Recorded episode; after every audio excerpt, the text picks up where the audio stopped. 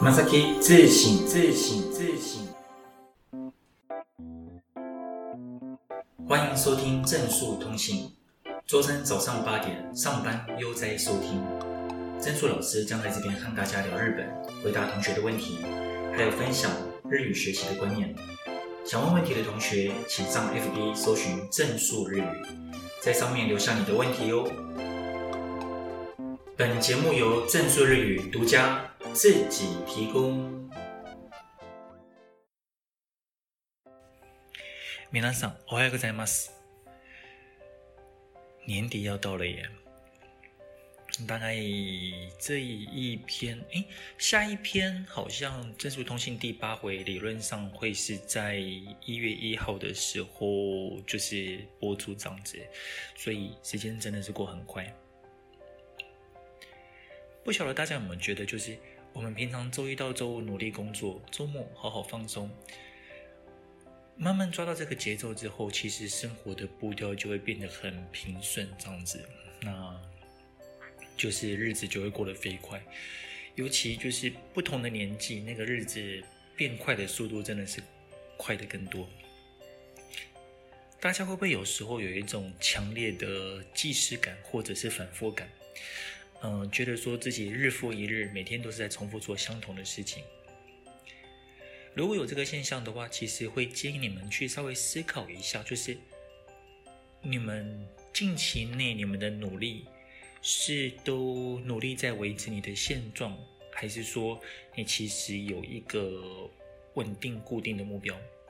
如果你有稳定固定的目标，然后为了那个目标，你稍微努力，那比方说排个时间，什么时间大概要做到什么程度，什么时间做到什么程度，这样子的时候，生活会比较有前进感。那，呃，这个方式每一个人都不一样。不过，因为我前阵子在去准备京都检定，然后看那些京都人的书，呃，我来说说看，就是京都人他们如何去。就是说，像是设定目标，然后去改变。京都人他们设定目标，有时候是这样子，他们会先就是，呃，他们喜欢细水流长，他们很在乎一件事情，是说一件事情你到底可不可以做得很持久，很可以把它做得很长长远。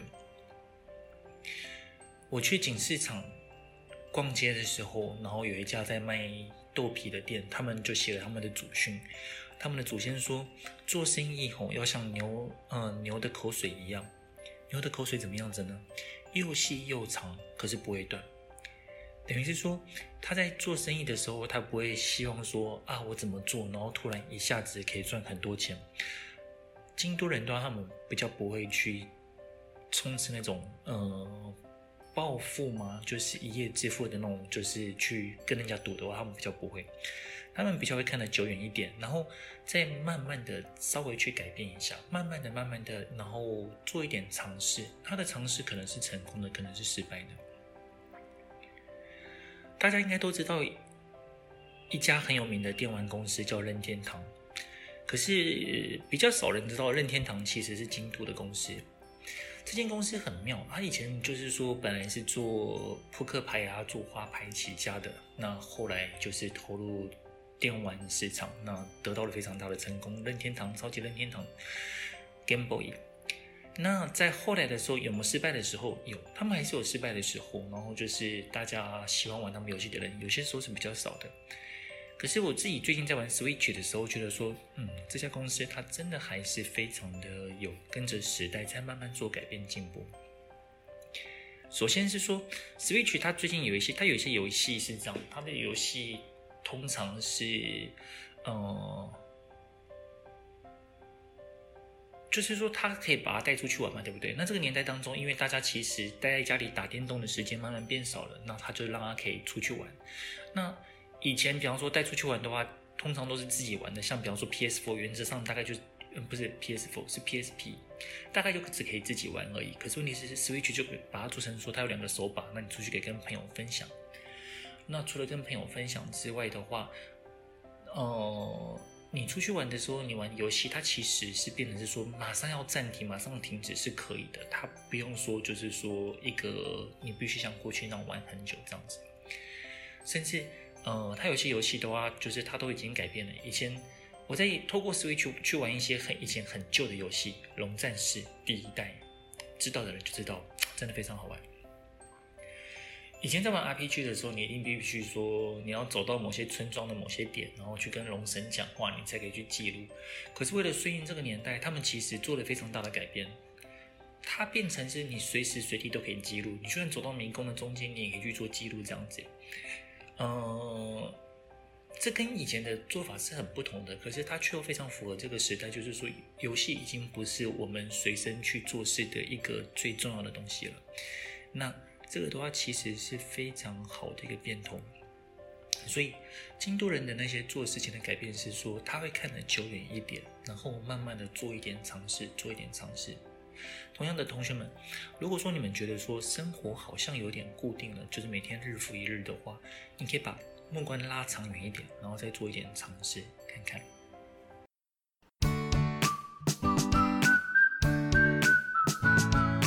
日本爱的日本人。好，接下来这个单元，因为快要到新年了，这样子，呃，新年的话，我们就这次这次单纯的，我先聊一下，就是说新年的时候，他们一些呃日程的问题好了。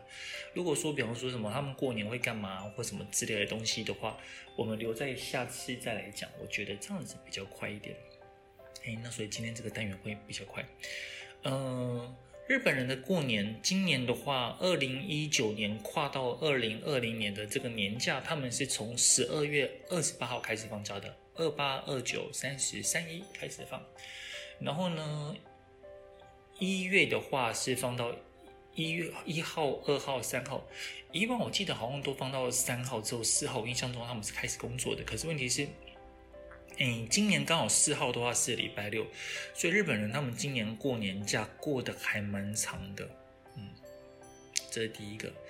呃，再来的话，他们在过年的期间当中，他们有三个时间，一个叫三嘎日，三嘎日啊，三嘎日的话是指的是一月一号到一月三号。再来是马兹诺基，马兹诺基的话是指的是说，他们就是门口会摆那个门松，就摆竹子的那个东西。那他们的话是通常一月一号到一月七号之间称为马兹诺基。那再来最后一个是卡卡米比拉基镜开，就是他们过年的时候，他们会在家里摆那个不是呃两个大年糕嘛？圆形的椭，一个是椭圆形的，一个是圆形的，上上面还放一颗橘子。那他们都要会去把那个麻糬，就是说呃割开啊、打破啊，然后拿来去煮东西的时候的话，是在一月十一号的时候。这是他们过年的那个时候，然后，嗯、呃，过年期间会做的一些活动，我现在先不讲，但是稍微可以去讲一下他们就是过年的，呃，红包的那个行情好了。我感觉上来说，其实好像他们，嗯，包的并没有比我们台湾大哎。首先是乳幼儿，零岁到两岁的时候，平均的话是一千元左右，大概是一千元左右这样子，嗯，大概差不多就是这个价钱行情，嗯，这边其实很好玩，是说，嗯。如果说他是幼稚园，然后你直接拿给小孩的时候的话，他可以包五百或包一千，因为小孩子其实他们根本不会花到钱，五百块对小孩子来讲就是很大的一笔钱了。可是为什么乳乳幼儿就是零岁到两岁像婴儿的时候的话，就是说反而要包比较多，包一千呢？其中一个最大的原因是因为，呃，那种小孩子的话，我们其实与其说是给小孩，不如说给爸妈吧。那你给大人的话，你其实只给个一个五百块铜板，有点。很难看这样子，所以说他们就反而是零岁到三两岁的时候的是包一千，然后呢，三岁到六岁的时候可能包五百，可能包一千。小学低学年一年级到三年级的话呢，平均是一千到三千。嗯，这边有一个很有趣的现象，一千到三千多，他可能包一千，他可能包三千，但是比较不会包两千，包含就是说日本人他们就是。吃喜酒的时候，他们也会包三万块，三万日元这样子。为什么会包三万的原因，是因为对日本人来讲，基数比较吉利。有发现不一样的地方了吧？呃，我们会讲说好事成双，然后双双对对这样子。可是对日本人来讲，就是说，如果说你包的是偶数的话，你钱很容易就可以去把它就是拆分下来，比方说两万元刀就可以就可以分开来这样子。他们觉得说紧密的连在一起，不分开才是比较好的数字，所以说就是会包一千或者是三千，大概是这样子。再来小学高年级的话呢，就是说通常也是一千到三千，但是大多数的话，开始三千的比率变很多了。就高年级的时候再给一千，好像就有点不太好。可是如果说是小学低年级的话，一千的比率比较多。呃，中学生的话就开始慢慢往上一个台阶，就是高年级是三千居多嘛，对不对？然后呢，到国中生的时候的话，三千元。也是一般的行情，但是五千元的比例慢慢的变高。那高中生的话，则是说五千元是一般的行情，但是一万元慢慢变高。然后到大学生的话，通常是一万元。也就是说，他们在包红包的时候，最高最高包到一万，然后呢，很小的小孩子是五百，那中间的话就是一千、三千、五千、七千跟九千就没有。一千、三千、五千这样子，然后所以最小的时候，三岁到六岁，大概包一千日元给那个小孩子就好了。然后小学的话，比方说看交情，如果说交情没有那么深的话，你可以包个一千。然后呢，交情比较，嗯、呃，好的话包三千这样子。那到了高年级的时候的话，三千或五千，五千可能会有点多。比方说到国中生的话，国中生你再给他五千这样子。国中生三千，国国生上学期也是三千到五千，然后高中生是五千或一万，大学生就全部是一万。大概记得从五百开始，然后到一万是做结尾的。嗯、这是日本人，就是说他们的新年。好，这次的话大概就先讲他们什么时候放假，那什么时候开始上班，然后以及就是红包的部分。那接下来我们就换下一个单元，学日文。单字不是最重要的部分，但没有单字却是万万不能。正数日语 N 万单字快速增强班，教的是方法，分享的是经验，让你跟着正数老师，透过做考古题、快速检讨，大量吸收 N 万单字的精华。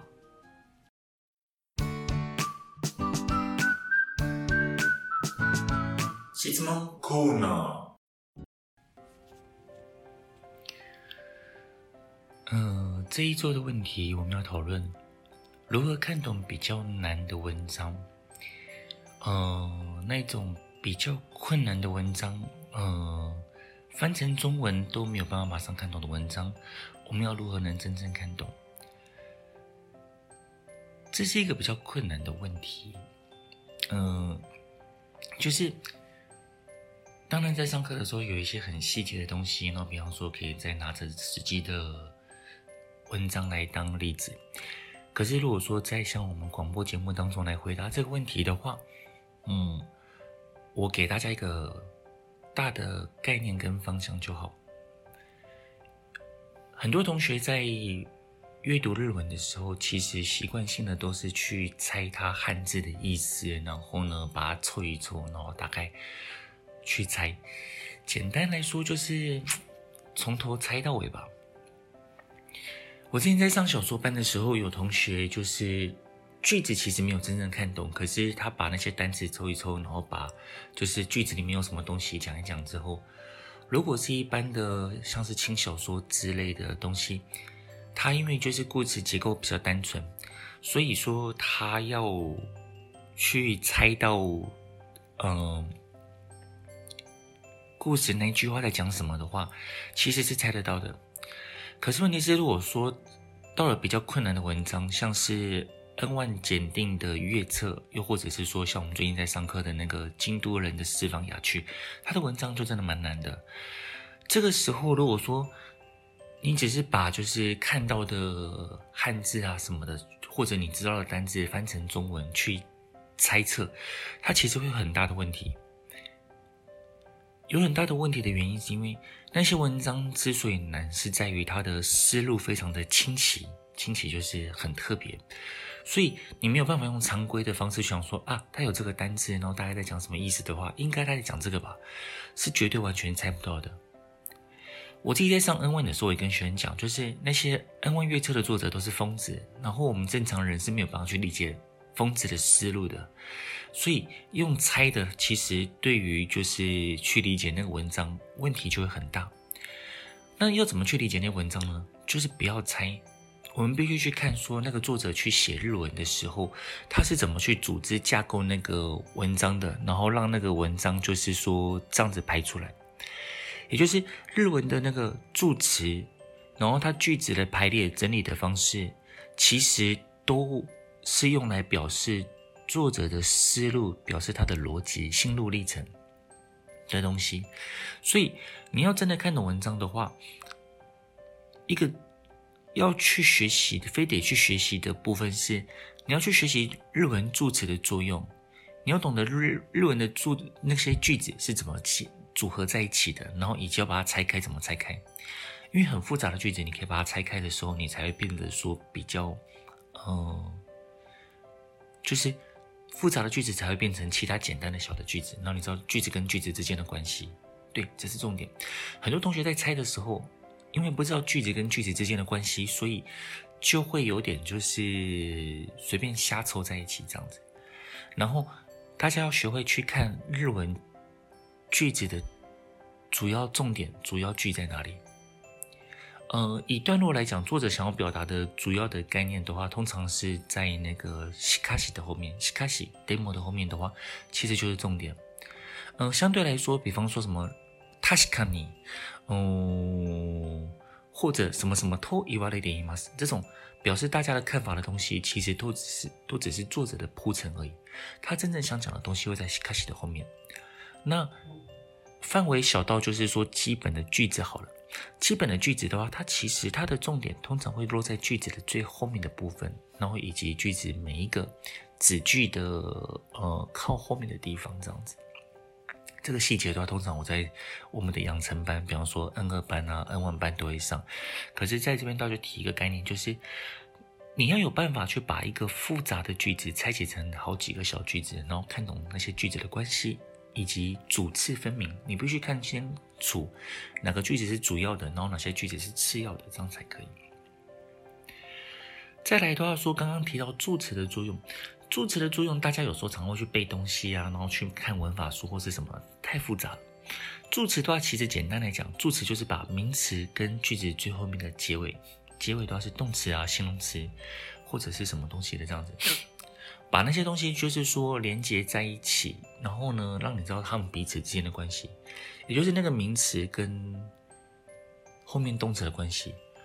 我举一个简单的例子吼，如果我跟你们说，呃，锦市场、慢书院跟去，你是可以去把慢书院行きました。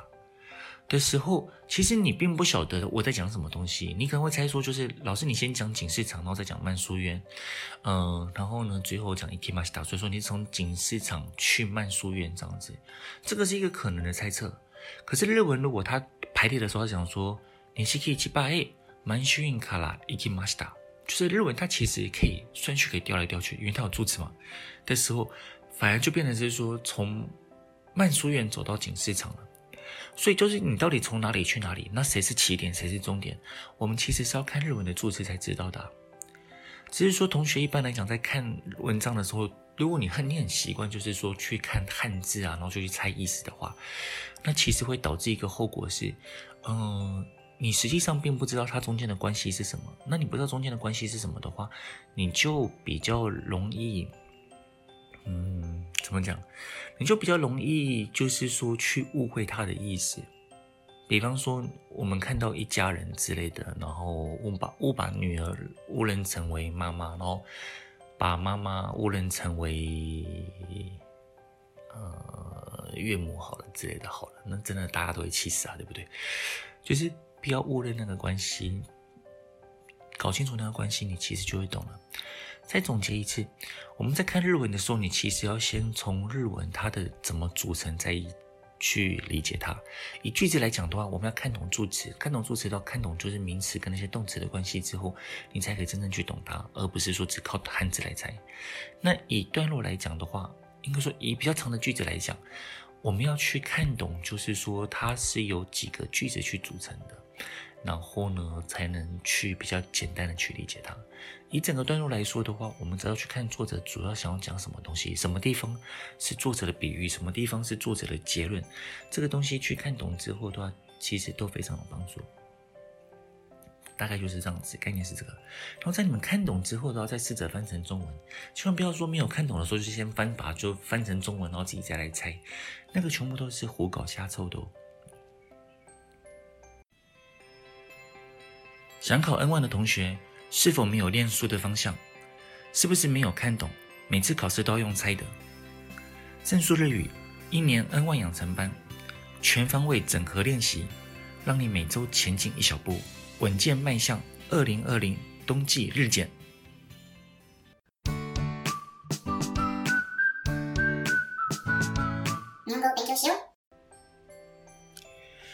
这一周我们要来聊一下，就是学习日文，呃，学习这件事情的本质。好了，呃，你们知道吗？心理学上，它其实对于学习是有一个比较。完整的定义的，它叫做透过反复的练习去改变本来的行为。我再说一次，透过反复的练习去改变本来的行为。呃，所以反复练习它其实是一个很重要的事情。学习啊，本来就要改变我们本来的做事的模式，然后改变就是要培养新的习惯。那你要培养新的习惯的话，我们当然要慢慢来啊。所以学习没有办法速成，但它可以很快。只要你可以懂得如何让你的身体去学习，然后你不要想太多，就直接去改变你的行为模式的话，其实你真的可以学得很快。呃，可是你要改变行为模式的话，我们其实需要一些反复的练习才可以。可是要如何反复练习呢？现代人在学习部分，其实最常有的一个问题是，他会觉得他没有时间。他每天要忙这个忙那个忙那个，然后呢，就是累的时候，他也只想要稍微休息一下，睡了，比方看电视啊，或者是什么的。嗯，我也觉得，其实，在那种就是你你习惯平常习惯在看电视的时间，非常不适合拿来学习。我觉得人就有一个人就有一个，就是说所谓的嗯。生物时钟吗？或者是说，就是我们心中认定什么时候是工作，什么时候是休息的？像比方说，每天早上睡呢，大概是六点三十五、六点四十、六点五十，累的时候六点五十吧，大家都那个时候起床。可是问题是，其实，在八点之前，我是不会工作的。我会去楼下喝杯咖啡，我们家楼下有全家，然后去楼下喝杯咖啡之后，然后排一下今天的工作的事情。那可能就是说，用手机上上网啊。画画 FB 啊，这样子，但是呃，对我来讲，我已经很习惯八点开始工作了，所以我一定会在七点五十左右就回到我家，然后做一下工作的准备，然后就开始来练习。所以，如果说你某一些时段、某一些时间本来就是你拿来放松的，你拿来休闲的，它就非常不适合用来学习，因为你其实那个通常那个时段也是你已经很累的时候啊，你再拿来学习，呃。通常是蛮事倍功半的，而且就是你持续不了，你持续不了的话，你就没有办法去培养新的习惯。我比较建议的时间安排是那种很零碎的时间，就是你人必须在那边，但是问题是你也没办法，你的大脑就其实会有点发呆的时候，像是搭车，搭车搭当然你可以看日剧或者是什么，可问题是你搭车你人就在那边的话，你日剧看看你无聊的时候，你可以做一下学习啊。然后骑车习惯听音乐的同学，其实你们可以边骑车的时候边听一些学习的东西，那也是很有很有效的。或者开车的时候，我有些学生说他们开车的话，他们真的都会呃花时间来听东西。然后还有走路的时候，我以前呢就是去考托业的时候，我听力没有那么好，然后我就开始用就是一些呃 iPhone 的 Podcast 来练习，就像比如有些同有些同学是透过 Podcast 来听我的广播的。我印象中大概也就是骑车跟走路，甚至搭公车的时候会听那个 podcast 吧，因为反正在那个时候其实闲着也是闲着，然后呃在公车上看电视，其实有一点点会头晕，又或者说就是我觉得也没有太好了，那个观看电视的体验不是很好，我就喜欢边看电视边吃点东西啊，然后嘴巴不停的嚼啊嚼啊嚼啊看电视啊，可是公车上明显办不到这件事情，然后呢，我觉得这个时候。搭车、骑车、开车、走路这些时候都要，其实如果可以的话，都很适合用来学习。然后还有就是做家事的时间，其实还蛮不错的。呃，但是你们要稍微注意一下，如果说你觉得说你很想学习，可是你每天忙到没有时间去学习的话，呃，那你就是有点呼应我前面在今天最开始的时候说的。我们现在变成说，你的努力只是每天在努力现状，而努力维持现状而已。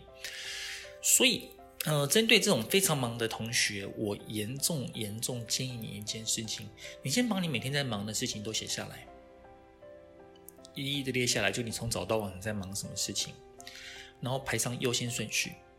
呃，优先顺序，比方说什么东西是每天一定要做的，不做都会开天窗，不行的。然后有些事情的话，只是说，嗯，你每天都会做，但是你稍微思考一下，那些东西是不是可以累积起来一堆？就是你累积一堆之后再开始做。比方说，衣服没有那么多的话，你可以三天再洗一次衣服啊。假设说你衣服换洗的衣服你都有的话，你其实不用那么的糟嘎的过来的话，你不用每天都洗啊。然后一起想一想，是否可以请别人帮忙？有些事情其实。只要你愿意让别接受别人的帮忙，然后就算说他没有说做的非常的完全符合你的意义的话，没有关系，你就让别人帮忙吧。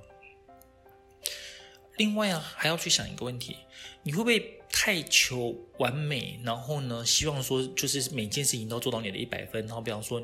你上街去买个东西，你本来只想买一把菜而已，然后觉得说顺便水果买一买啊，然后最近要拜拜的，然后什么鸡也买一买之类的，所以本来你只想要逛十分钟的街，买一把菜回来就好了，就你会花个三十分钟或四十分钟，然后提着一大堆东西回来。如果有那个倾向的话，嗯，稍微去想说，是不是要这么的有效率？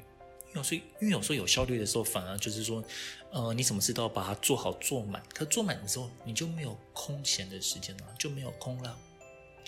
记得优先顺序，排出优先顺序，然后可以找人家帮忙的找人家帮忙，然后呢，不要事事求完美，可以的话八十分就好，这是我的建议。